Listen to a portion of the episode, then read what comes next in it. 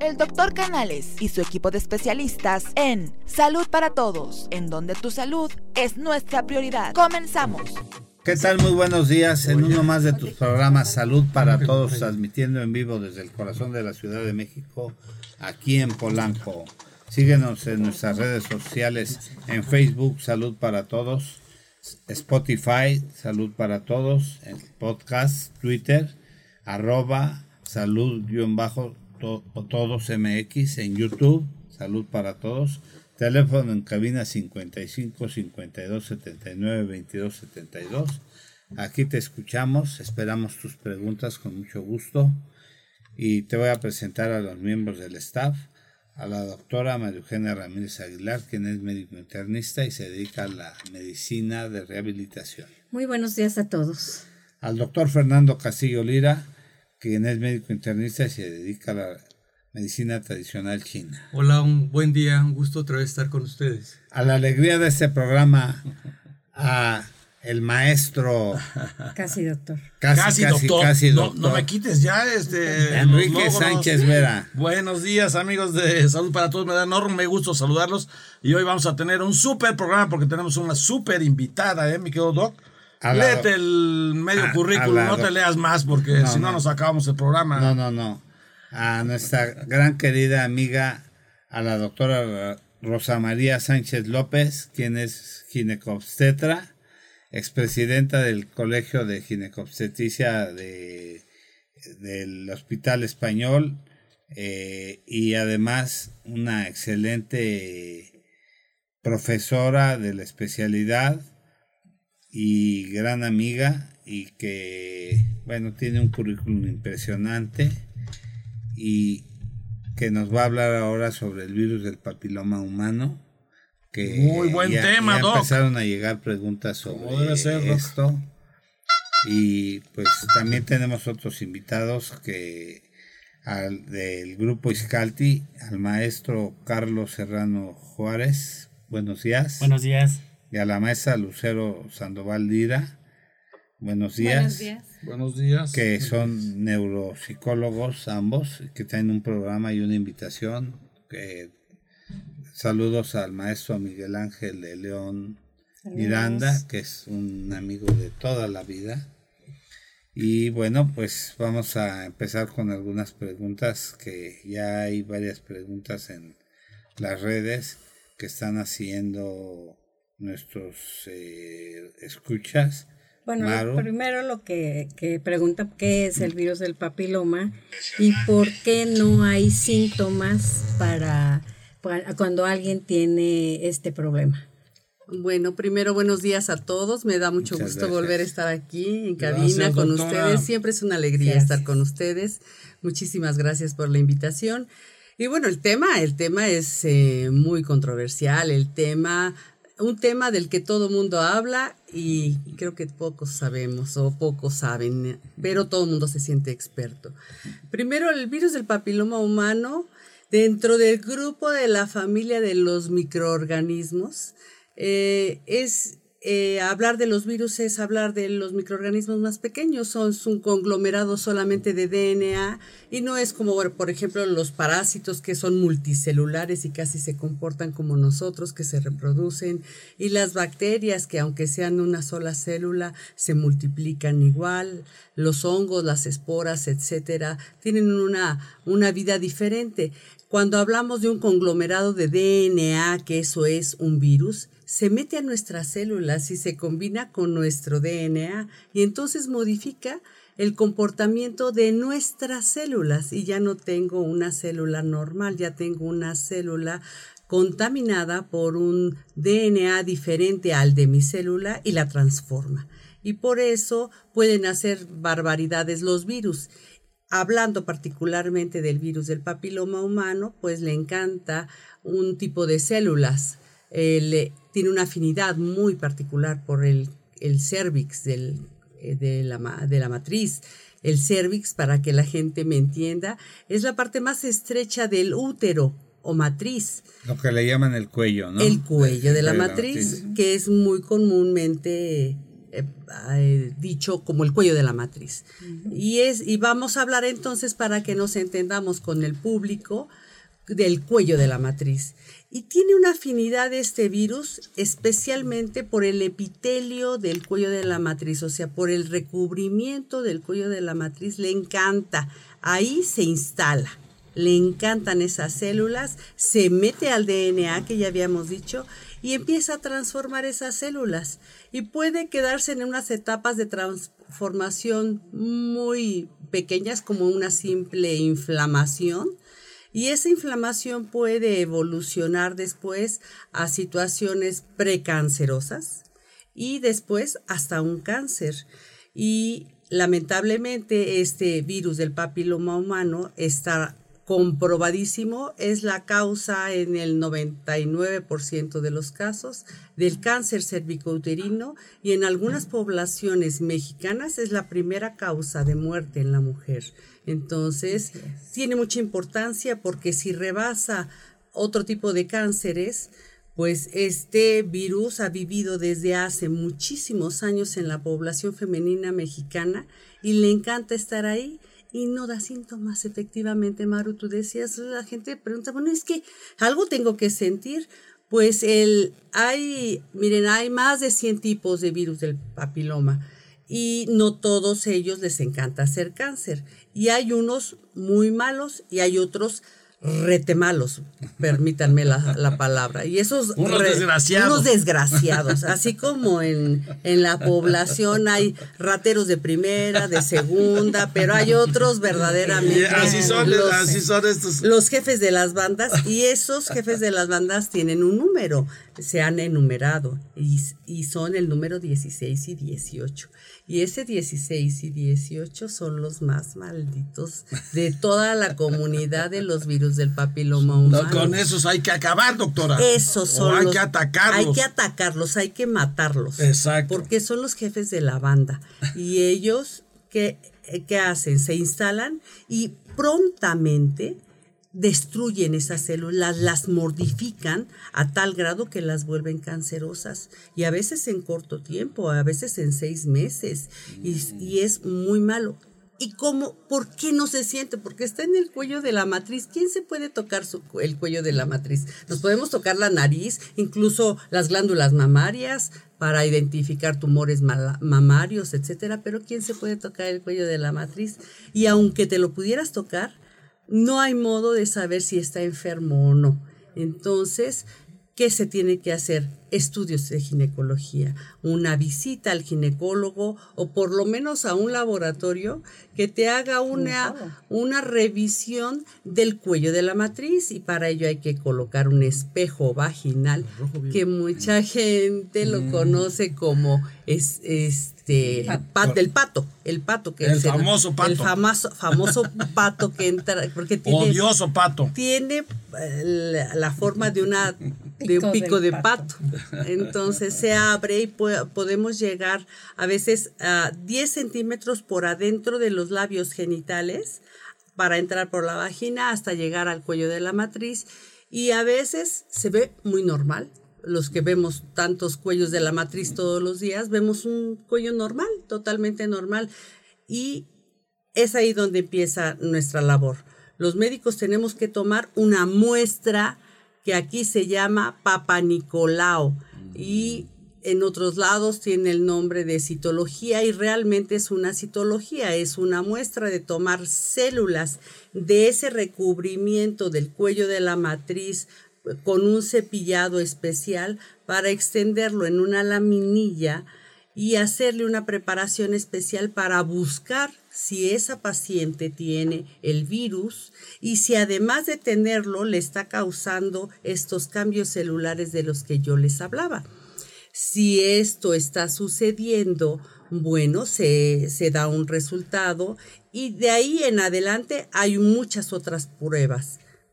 Existen ya identificamos que hay un virus, ahora hay que saber si es de los malos, de, los, o de los buenos, o de los rete malditos, como decíamos. Entonces, hay estudios que y pueden identificar qué tipo de virus del papiloma tienes. Si tienes el 10, si tienes el 16, si tienes el 21, si tienes eh, el, el de los grupos de maldad, de los que les gusta hacer el cáncer. Y bueno, sí, lamentablemente la población mexicana está como muy, todavía muy miedosa ante las revisiones ginecológicas y no lo entiendo. Eh, por las revisiones ginecológicas no debieran ser incómodas para nadie, porque evidentemente una mujer que ha tenido hijos no puede tener la misma revisión ginecológica que la mujercita que está recién iniciando una vida sexual y que tiene una vagina totalmente diferente al de una mujer que ya ha tenido hijos. Entonces hay tamaños de patos o de espejos, ah, de espejos ah, vaginales. Y eso hace que podamos explorar a nuestras pacientes sin dolor, sin incomodidad, en, días no menstruales y poder tomar una muestra del, del, cuello de la matriz y poder investigar si es portadora o no de no nada más el virus del papiloma. Afortunadamente es un examen microscópico que nos permite ver si tiene hongos, parásitos u otro tipo de microorganismos en, en el cuello de la matriz y o la vagina. ¿Por qué le da Rosy, yo creo que habría que que acotar que es una, es una transmisión por contagio sexual, ¿verdad? 100%. Mm. el, el, virus del papiloma humano, igual que otros virus como el herpes, que también es muy común, se adquieren exclusivamente por contacto sexual. Rara, pero muy rara vez, porque en los libros se menciona y hay muchos médicos que lo mencionan, se pueden adquirir por fomites. ¿Qué son fomites? Son otros vehículos no sexuales o no genitales, más bien, a través de objetos, juguetes sexuales, que, que contaminados, por otra persona vienen y contaminan a la mm. paciente. Y esos son fomites. Y entonces no fue propiamente una relación sexual hombre-mujer que pudo transmitir directamente el, virus. Yo quiero hacer una anotación importante. Las niñas, las mujeres creen que el virus viene en el semen y no viene en el semen, está en la piel del pene. Y el, el, el, hombre entonces es el transmisor de este virus a través de su ¿Pero por qué, doctora? ¿Porque no hay una buena higiene o porque del hombre? Porque se lo transmitió otra mujer. Y, curioso, en el hombre, al hacer la prueba en el hombre, en el hombre casi no se encuentra. Casi no se encuentra porque tiene piel y mm. nosotras en la vagina no tenemos ni piel, ni nuestro epitelio, de ese que les hablaba, este recubrimiento del cuello de la matriz, mm. no, no es piel. Y la piel es de los órganos en el cuerpo humano más resistentes a todo. Mm. Entonces, el hombre sí puede enfermarse, rara vez por el virus del papiloma humano, pero debe tener de plano un, un pene, ¿no? También. Ah, así, ese es otro y tipo de virus. es que cuando hay pleitos legales que, que analizan al hombre, rara vez se encuentran en el hombre. Bueno, yo espero que a mí me esté escuchando una paciente que, Eso, doctora. que me demandó. Me demandó su marido médico porque yo le diagnostiqué a ella y no fui yo, sino un resultado de laboratorio que llegó que decía que tenía virus del papiloma humano y yo les expliqué de qué se trataba y que era una enfermedad de transmisión sexual y me el abogado muy enojado conmigo me dijo, "¿Está usted diciéndome que yo infecté a mi esposa?" Le digo, bueno, yo tengo todo su historial de 10 años antes y la señora no había tenido ninguna enfermedad de transmisión sexual, este, pero pero olvide lo que dije, yo nada más quiero tratarlos y demás. me demandaron. Me demandaron grande, grande y ganaron. Porque nunca se le pudo demostrar a él el virus.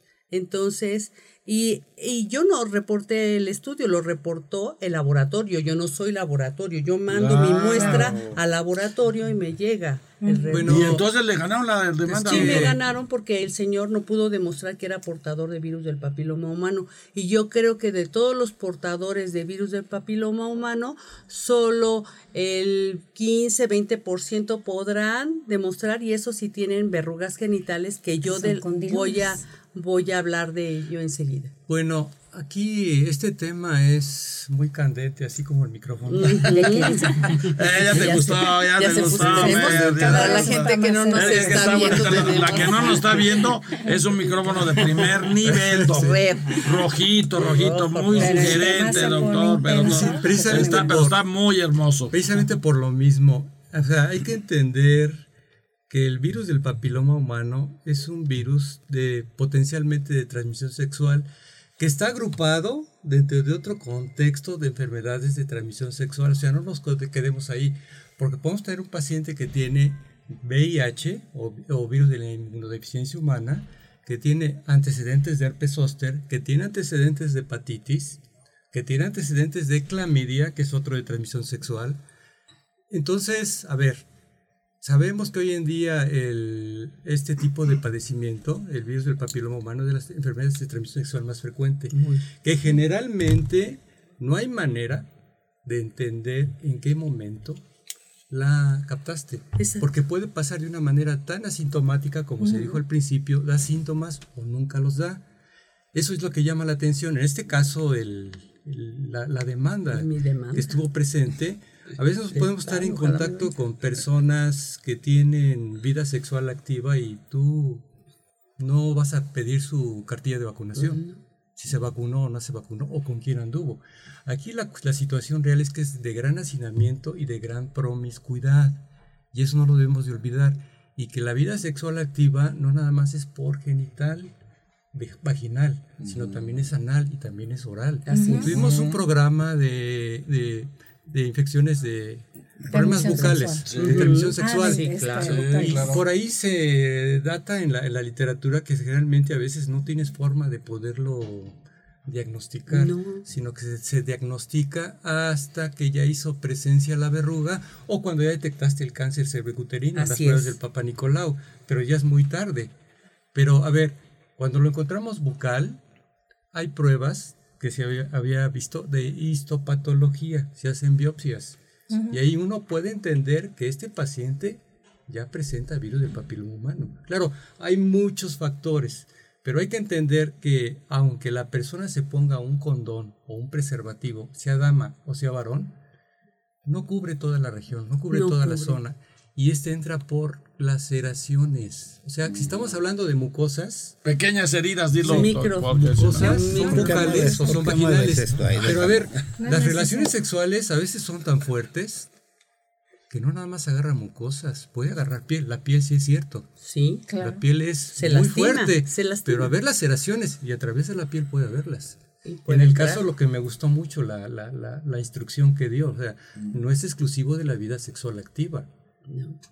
También por medio de otros vectores, de otros fomites, como le llaman la doctora. Tengo eh, parejas homosexuales, chicas, eh, que de momento, oye, saliste, pero si siempre hemos sido pareja desde que éramos, eh, desde que íbamos en la secundaria y no ha habido, nadie ha tenido contacto con un hombre. ¿Qué, qué pasó ahí? Los, Fíjense, los juguetes. Me llamó la atención mucho lo que dijo doctora, porque por ahí salió hace algunos pares de años un trabajo de investigación que precisamente se hizo a los dos grupos, las personas que tenían antecedentes de vida sexual activa y otro grupo de previamente de mujeres.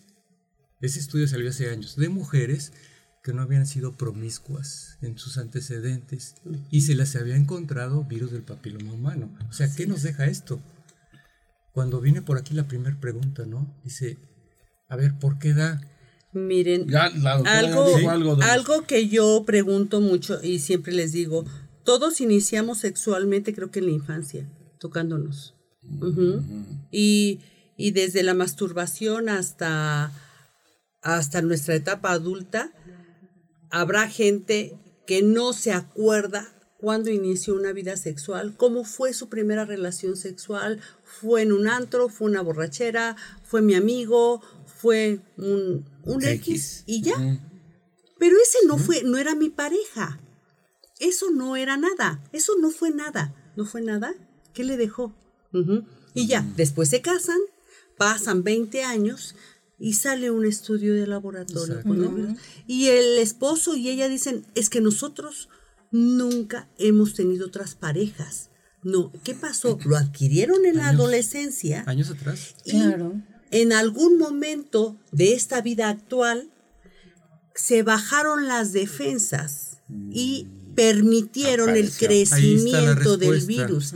Y es en donde vamos a enfocar toda nuestra charla, en nuestras defensas. Porque ningún virus ni ningún microorganismo puede ser tan malo contra nuestras buenas defensas. Si yo tengo mis defensas débiles, aunque sea un uno de los más inofensivos va a destruirme, porque yo no tengo con qué defenderme. ¿Y por qué no tengo con qué defenderme? Porque me lo acabo con mis preocupaciones, con mi mala alimentación, porque quiero estar flaca y hermosa y porque quiero este Ay, escuchen mujeres, hacer mil de ejercicio y nada más tengo que comer lo indicado por la y dieta. Soy vegana y no soy toda entonces, no, estoy, no me estoy preocupando pues por esa nutrición que me va a dar la inmunidad, mis defensas suficientes para tener al virus, aunque sea el más malo, lo tengo dominado. Exactamente. Y, y ahí vienen varias cosas. Desde hace más de 10 años tenemos la vacuna del virus del papiloma humano. ¿Y esta vacuna qué hace? Como todas las vacunas en todo nuestro medio médico, estimulan tu inmunidad para que tengas tu fuerza inmunológica contra determinado virus o determinada bacteria o determinado elemento. Entonces, lo que hacen es incrementar la fuerza inmunológica, ese ejército de, de, salvadores en contra de un microorganismo que además es tan malo que nos puede matar, porque nos puede dar un cáncer. Se han muerto millones y millones de mujeres de cáncer cervicouterino. Creo que en todas las familias mexicanas hay una que se murió de cáncer cervicouterino. Entonces, esta inmunidad se puede dar desde mi alimentación, mis buenos hábitos, mi higiene sexual. Mi higiene sexual es Ojo, o sea, no puedo tener higiene, higiene sexual si tengo sexo con mi amigo y con mi otro amigo y con el, y el exnovio y eso, eso es promiscuidad. Entonces, eh, si yo tengo una higiene sexual, voy a tener mi inmunidad suficientemente fuerte, buena alimentación, paz en mi alma, porque Dios mío, por aquellas pacientes muy neuras y muy preocuponas y que el trabajo y que el marido y lo, cosas hacen que se les baje las defensas y entonces el virus, sea lo que se, se hace fuerte y domina a la paciente, la enferma, en los niveles en que sea, inclusive llevándola a un cáncer. Ahora, bueno, ya nací con una personalidad muy agresiva, muy irritable, muy enojona, muy preocupona. No puedo contra eso, mi inmunidad siempre está baja porque además siempre me dan gripes y siempre me dan diarreas. Entonces, tengo una, una inmunidad débil, la tengo que fortalecer. Y ya les decía que desde hace más de 10 años salieron dos tipos de vacunas. Estas dos vacunas han hecho maravillas particularmente en los países de primer mundo en donde se instituye la vacuna para todas las adolescentes en secundaria, brum, y no se pregunta si lo necesitan o no. Ah, se aplica y ya para las dos tipos de vacunas son tres dosis y si no se aplican las tres dosis no sirve. Exacto. Aquella que es que hubo una promoción en salubridad y, en, el hombres seguro. y mujeres. Ajá, en hombres y mujeres, claro. Si el transmisor es el hombre, el hombre aunque no sienta, aunque no se muera de cáncer, es el vehículo y qué conciencia puede haber en un hombre que sabiendo que es portador porque tuvo una pareja que ya le dijo, oye, yo tengo un virus del papiloma humano, como sea, si él no la transmitió, lo que sea, él ya lo tiene. Y con esa eh, eh, conciencia, puede seguir teniendo una vida sexual con otras chicas y, transmitiendo que, lo está marcando así. No dejemos todo nada más el pensar que el hombre va a ser el vector, mm, claro. sino tanto hombre como mujer, igual manera ahora que hay tanta eh, comunidad, sí, hay tanto homosexual, la homosexualidad, hay mucho homosexual y hay, eh, bueno, géneros que se respetan, son muy respetables, que se prestan a todo, se está incrementando. O sea, no veamos nada más como el contexto del hombre, no. No, no, no. Este es multifacético, es multimodal, está en todas las Sí, claro. Es muy frecuente que las pacientes pregunten, doctora, ¿por qué, este, cómo voy a saber quién me contagió si han tenido muchas parejas, tanto la mujer como el hombre? Entonces les digo, pues va a ser muy difícil como que fue primero el huevo o la gallina. El chiste es que se traten y acudir con el ginecólogo. Exactamente. Y, otra cosa, doctora, yo primero quería hacer esta pregunta, menos que los compañeros quieran hacer otra. ¿Qué tan frecuente en su consulta cotidiana es que encuentre damas con localización de verrugas en toda la zona perianal? Yo creo que por lo menos una cada dos días. Mm, dale. Es muy alta. Es muy, alto. Es muy alto. Es altísimo. puede haber microverrugas que le llamamos eh, en los labios menores. Se siente como un tapizado de un papilomatosis, se llama, que son muchas micro, micro verruguitas, micros, micros, mm. micros, pero que cambian lo lisito del tejido por un por un tejido muy rugoso. Esa es micropapilomatosis, ya lo estamos viendo. Hacemos, acercamos el colposcopio que magnifica la imagen y se ven todo el, la, las papilas, que es como un empedrado diferente. Eso es uno. Las otras son verrugas aisladas, una en el pubis, una en el ano, una en el labio, otro en el muslo, y son chiquititas. Y es lo mismo. Y ya no digo los condilomas, que es un conglomerado de verrugas muy intenso, muy, muy intenso, que hace como, como una cama, siempre lo comparo, perdón, ¿han visto esas conchas? La, el, pan, que tiene su capita café, porque cambia de color y, es así como el azúcar café que le ponen a las conchas que nos caman, así, tapizada la vulva, los labios, el clítoris, el ano. Y, quitar es, e, esos condilomas, es someterlas a tratamientos de cada semana, ven, o de plano una cirugía, quitar esas lesiones es muy traumático, muy doloroso, y luego aplicar cremas que traten de evitar que se vuelvan a formar, porque se van a volver a, volver a formar tarde o temprano. Doctora, les, les le preguntaba esto por lo siguiente. Sabemos que el comportamiento es asintomático, pero es muy frecuente esa zona sugestiva perianal, aunque ya hablamos de la bucal, ¿verdad? Sí. Eh, pero por esto se le preguntaba, porque la mayor experiencia en la consulta cotidiana traen antecedentes tanto hombres como damas, le pregunto, de que alguna vez presentaron una verruga, pero de repente se les quitó, y ya no hubo nada. Voy al caso, porque quiero dejar esto, nos, puede aclarar usted también mucho más, que no es eh, característico pensar necesariamente en virus del papiloma humano cuando estamos viendo en ese momento en la consulta la, la, la, la, verruga, sino hay que entender en el antecedente antiguo de ese paciente, en su historial, preguntarle, Oiga, ¿y usted ya había tenido estas verruguitas o verrugotas y se le desaparecieron por arte de magia?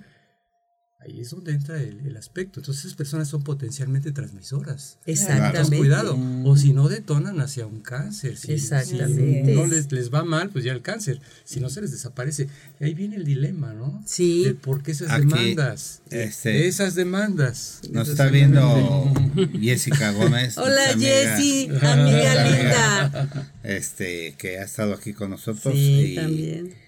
Y bueno, hace unas semanas. También a Sael. Eh, Azael, un beso a Sael. Todavía sigue buena de México. anda, anda, el morro. En, en Canadá. anda en Canadá el morro. El morrito. Ay, pobrecito. Ay, pobrecito, este, cómo sufres, Azael. El neurólogo pediatra Valderraba no está viendo, también está ah, escuchando. Ay, encantado, doctor. Dice Jessica, ya le iba a preguntar por ti, a él el morrillo. pues hagan sus preguntas. Me llegó una, una chica la semana pasada con, la mamá con, con papilomas y este y a revisarla eh, tenía un flujo importantísimo y, y la chica todavía, o sea, defendiendo al novio y este, bueno, escurrimiento genital anormal le llamamos. Eh, dice, ¿esto es porque estoy muy fértil? Dije, no, es porque traes unas bacterias tremendas. y aparte de, de, los papilomas que traes. Traes un caldo en, en perianales, perivaginales. También tiene que tratarse tu, tu pareja. pareja Sí. Porque, y además se tienen que poner las vacunas ambos. Claro. Y a ver si regresan o no. Y, Está en mucha, perdóname, eh, hay un poco de, de, siempre se dijo que, eh, que los hombres no se tenían que vacunar si a las que les daba cáncer era a las mujeres. Dije, a ver, ¿quién transmite? Gracias. ¿Quién transmite el virus? ¿Cómo podemos cortar esa cadena de transmisión si no vacunamos al hombre? Y no necesita ser, qué bueno que vacunáramos a los chiquitos de 10, 11 años y nada más. Pero ¿qué sucede con los hombres que ya tienen 40 años? ¿No les puede ayudar la vacuna? Definitivamente les ayuda la vacuna a hombres y mujeres en todas las edades de la vida. Y, yo creo que el día que se vacunen los chiquitos de 10, 11 años que no han iniciado vida sexual y que se ponga una vacuna como si fuera la de la polio para todos, ese día vamos a terminar con este virus del papiloma humano. En algún artículo leí que los japoneses, ese me lo dio mi hijo, me dice, mira, mami, los japoneses ya no han encontrado virus del papiloma humano. En más de 10 años que tienen poniendo la vacuna, ya no ha habido más que los que salen del país. Que salen a aventurar.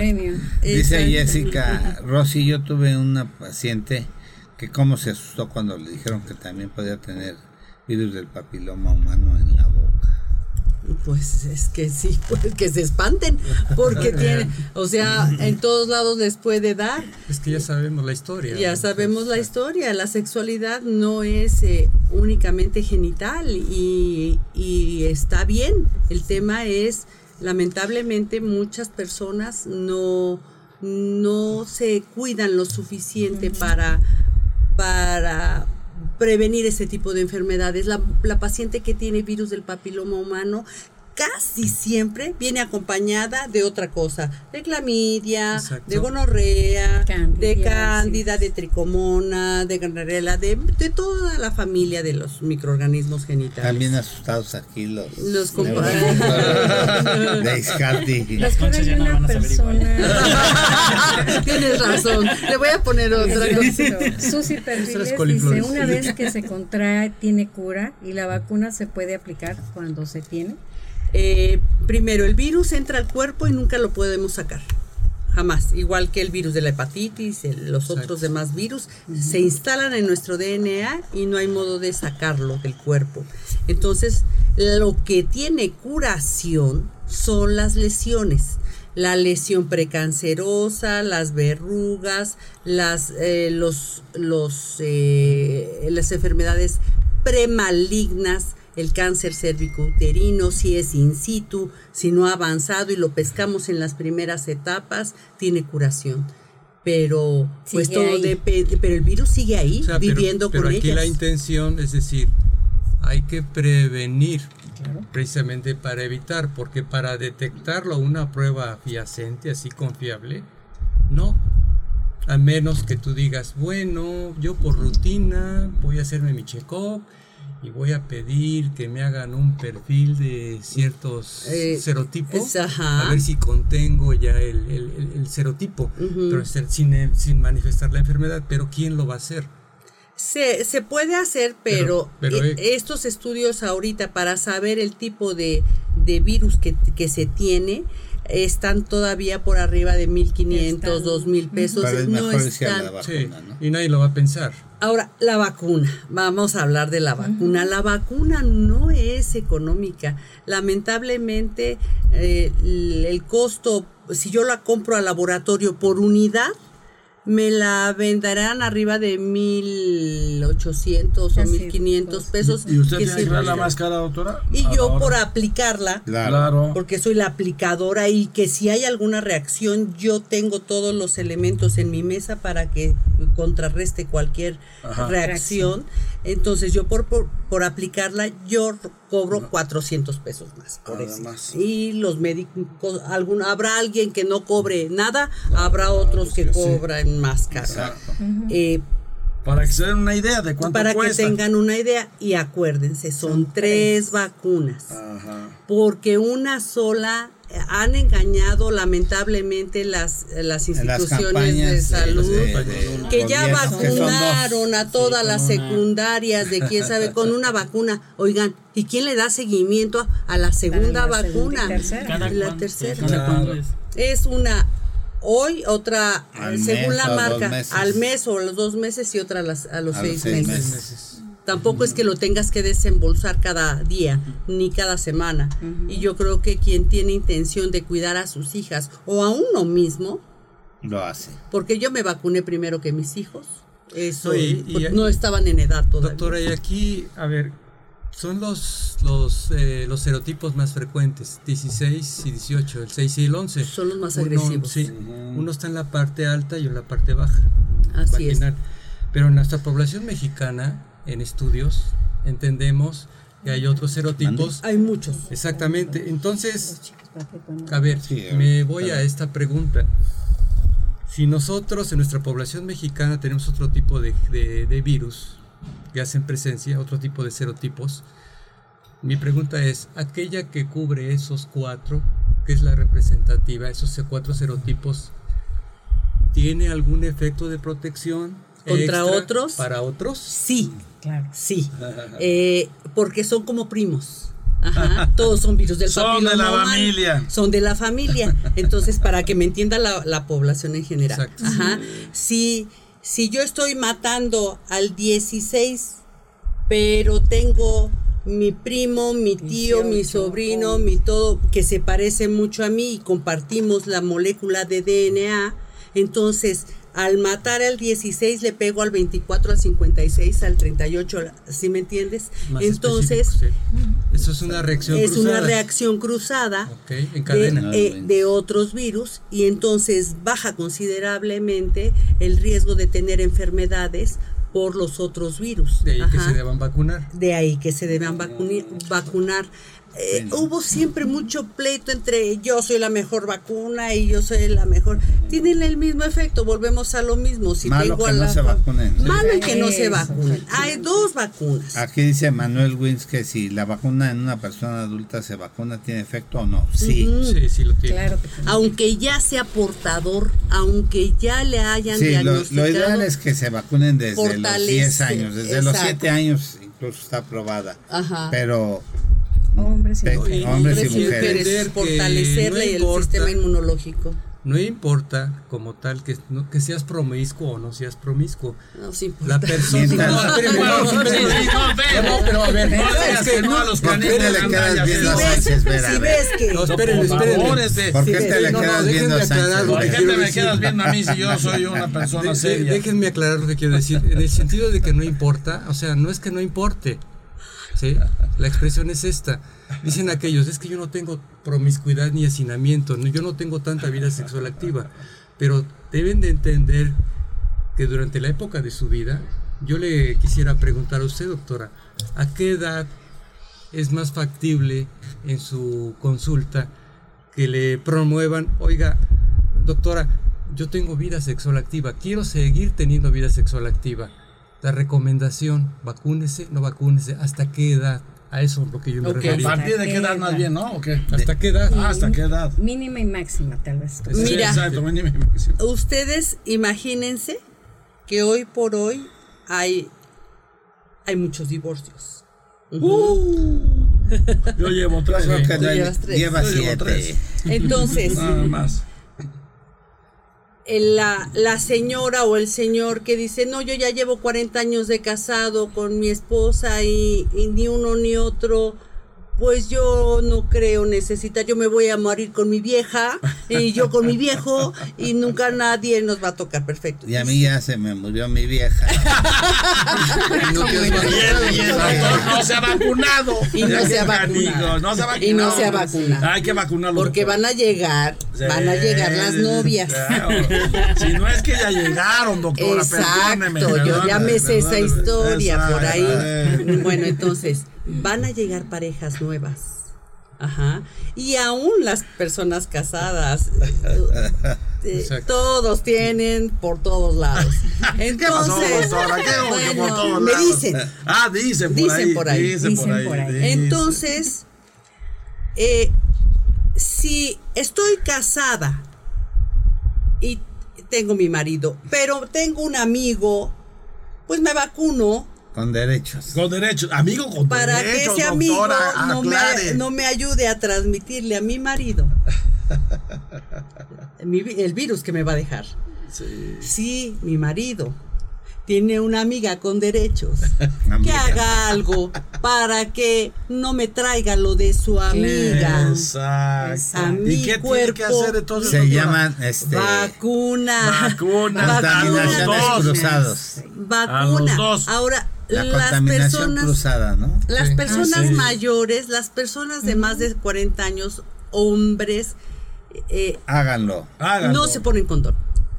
Los hombres mayores de 40 años. No se ponen condón. Ah, qué no canijos tan condón. desdichados. No se ponen condón. Se Si ponen. tienes 70 y embarazaste a tu mujer. Exactamente, doctor. Sí, yo, yo, pero yo sí me pongo condón cuando Mm, lo necesito. Cuando lo doctor. necesitas, Sí, sí, exactamente. perdóneme, doctora, yo Para sí las me lo pongo. amigas Ven siempre. su séptimo matrimonio.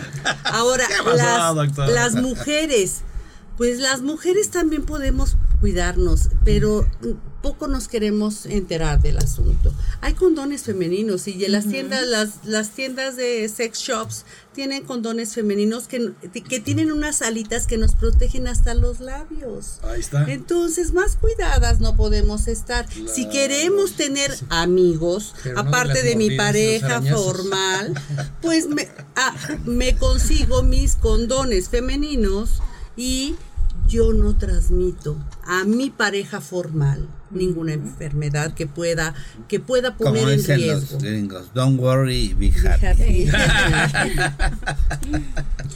Pero, pero hablar de la sexualidad es no terminar. Ajá. Sí. Y lo que tú me decías, y quiero ser muy específica, si, si una pareja es, se quedó viudo y tiene 60, 65 años de edad, Ya ¿le hará para- daño la para vacuna? 26 de Para septiembre. nada. No le va a hacer daño la vacuna. Para no Ahí está, doc. No te va a hacer daño, doc. Te tienes que vacunar. Claro. Y la pronto. pareja también. O sea, hablarlo, oye, fíjate que estamos en esta situación, vamos a empezar a vacunarnos y así lo Sin que traigas o no traigas, seguramente si traes, y si me vas a dejar un virus, pues yo ya estoy inmunológicamente en mejores condiciones Claro.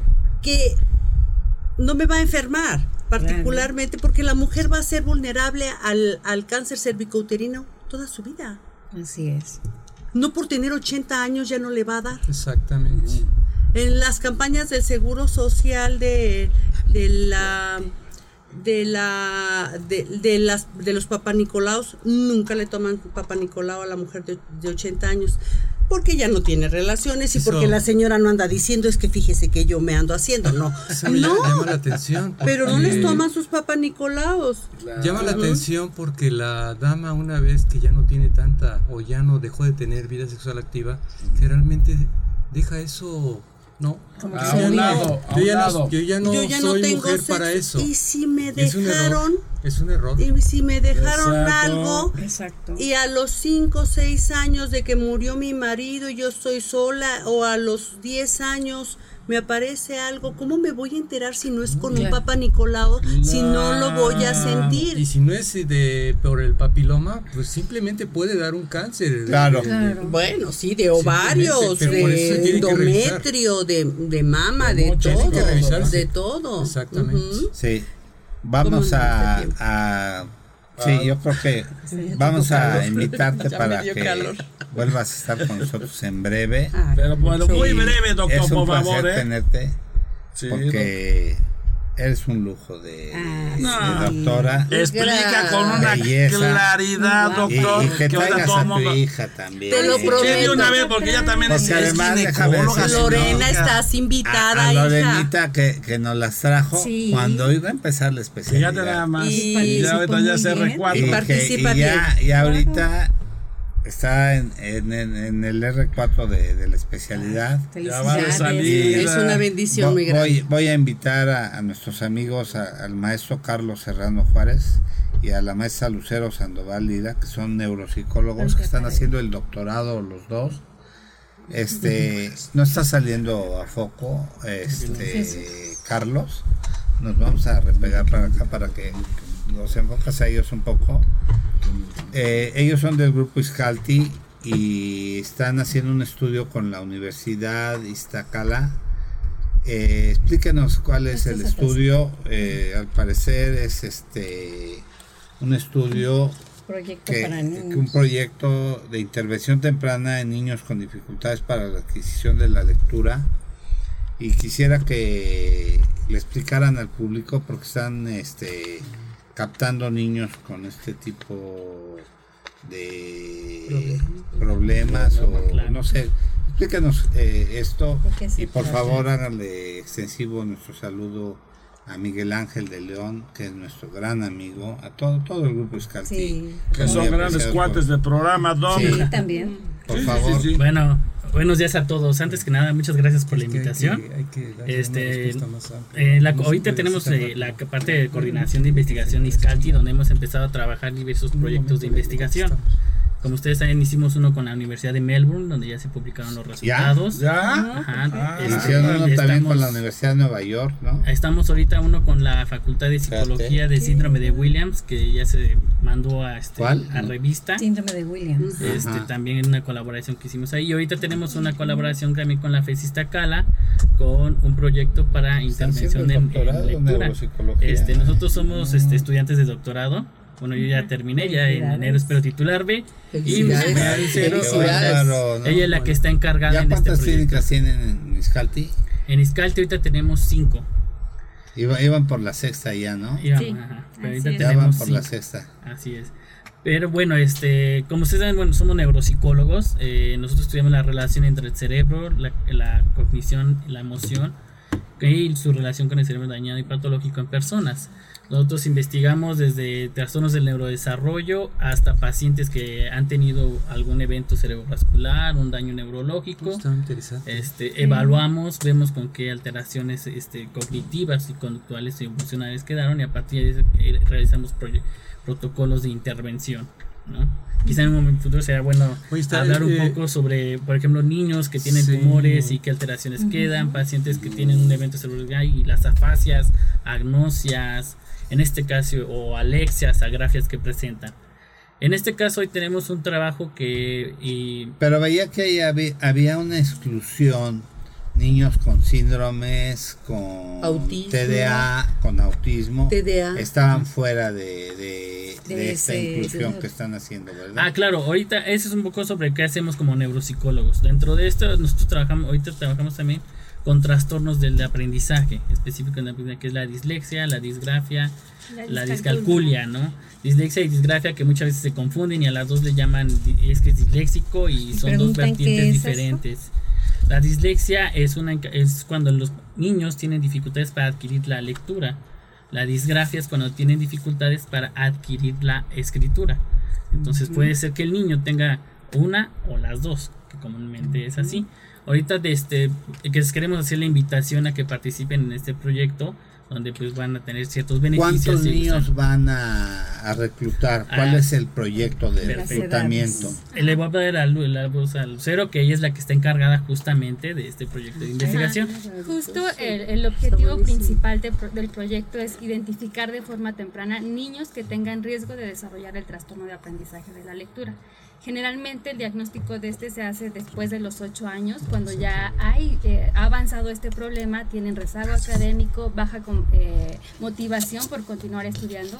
Entonces la idea es identificar a estos niños en etapas tempranas, por eso es que estamos eh, invitando a participar al proyecto niños entre 5 y 6 años, 11 meses de edad, exclusivamente varones, porque se ha descrito que la prevalencia del trastorno es de 2 a 1, es decir, por cada niña hay dos niños con trastorno del aprendizaje. Pero también veía que no fueran zurdos. Exactamente. Entonces, por, por cuestiones de lenguaje. El lenguaje está lateralizado en el hemisferio izquierdo. Entonces, una persona que es zurda, eh, estaríamos hablando que el lenguaje mm. eh, estaría más bien localizado en el hemisferio derecho.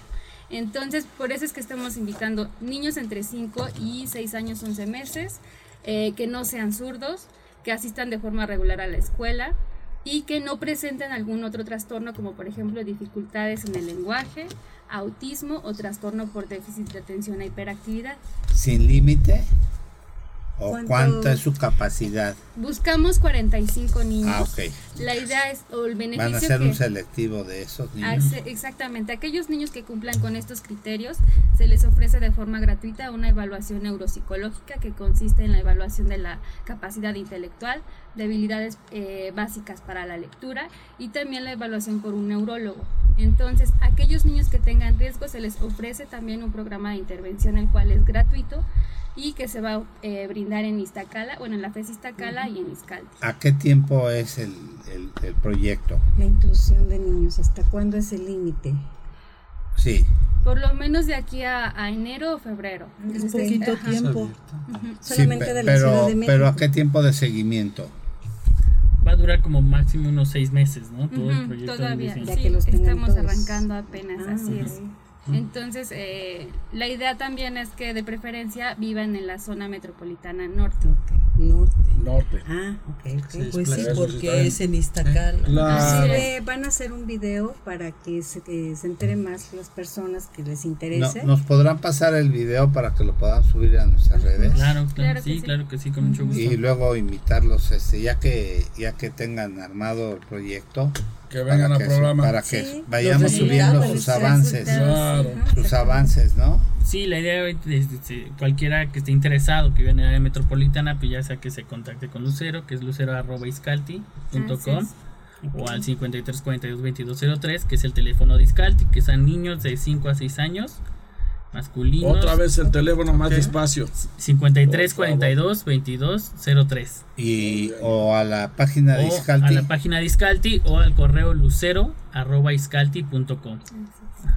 Y ahí manden sus datos este, para ver si el niño es candidato. y si el niño es nos candidato, puedes mandar a la producción todas las bases de, de sí, los criterios para que lo podamos subir a nuestra Vamos a estar posteando también en nuestra página de internet los criterios este justamente de inclusión de este proyecto que aparte bueno lo beneficioso que tiene es que van a tener van a poder participar y, y la intervención antes de que justamente porque quizá el niño pudiera presentar ese trastorno de la lectura. Fíjate qué interesante. ¿A qué le llamas intervención? ¿Qué, qué tipos de, tratamientos? ¿Hacen el diagnóstico y qué tipos de tratamientos les van a ofrecer a los, a los pacientes? Justo el, el programa está configurado, dura 12 sesiones y básicamente en esas eh, sesiones lo que se hace es trabajar con el niño eh, la conciencia fonológica y aparte el aprendizaje del alfabeto.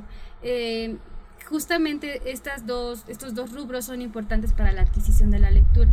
Entonces eh, ya son sesiones que están estructuradas y programadas y que se ha demostrado que tienen eficacia para la intervención justo en este trastorno. Es como una terapia, perdóname. Así es. Así es. Se ha encontrado que la conciencia fonológica es lo que parece ser la principal que por eso que afecta la adquisición de lectura. La conciencia fonológica la capacidad que tenemos para reconocer cómo suena un fonema para después transformarlo a un grafema, ¿no? O sea que mm, es O sea, podemos pensar que, que el lóbulo cerebral izquierdo es el que integra este, la lectoescritura. justo eh, regiones del hemisferio izquierdo, principalmente temporoparietales. Y es bien interesante porque eh, justo en adultos y en niños ya con el trastorno de aprendizaje, lo que se encuentra en estudios de neuroimágenes es hipoactivación en estas regiones mientras están leyendo. Y entonces en el grupo de niños en riesgo se ha encontrado un patrón de actividad similar, es decir, aún no reciben formalmente la lectoescritura, la enseñanza de la lectoescritura, y ya están mostrando un patrón de actividad similar al de niños con dislexia.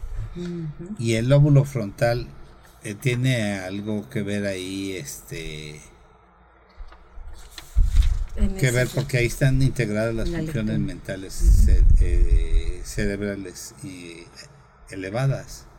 Solo algunos procesos del lóbulo frontal se han eh, descrito que están bajos en pacientes con dislexia, como la memoria de trabajo. Pero como tal, no se ha encontrado que se dé más a otras habilidades, estos procesos como la conciencia.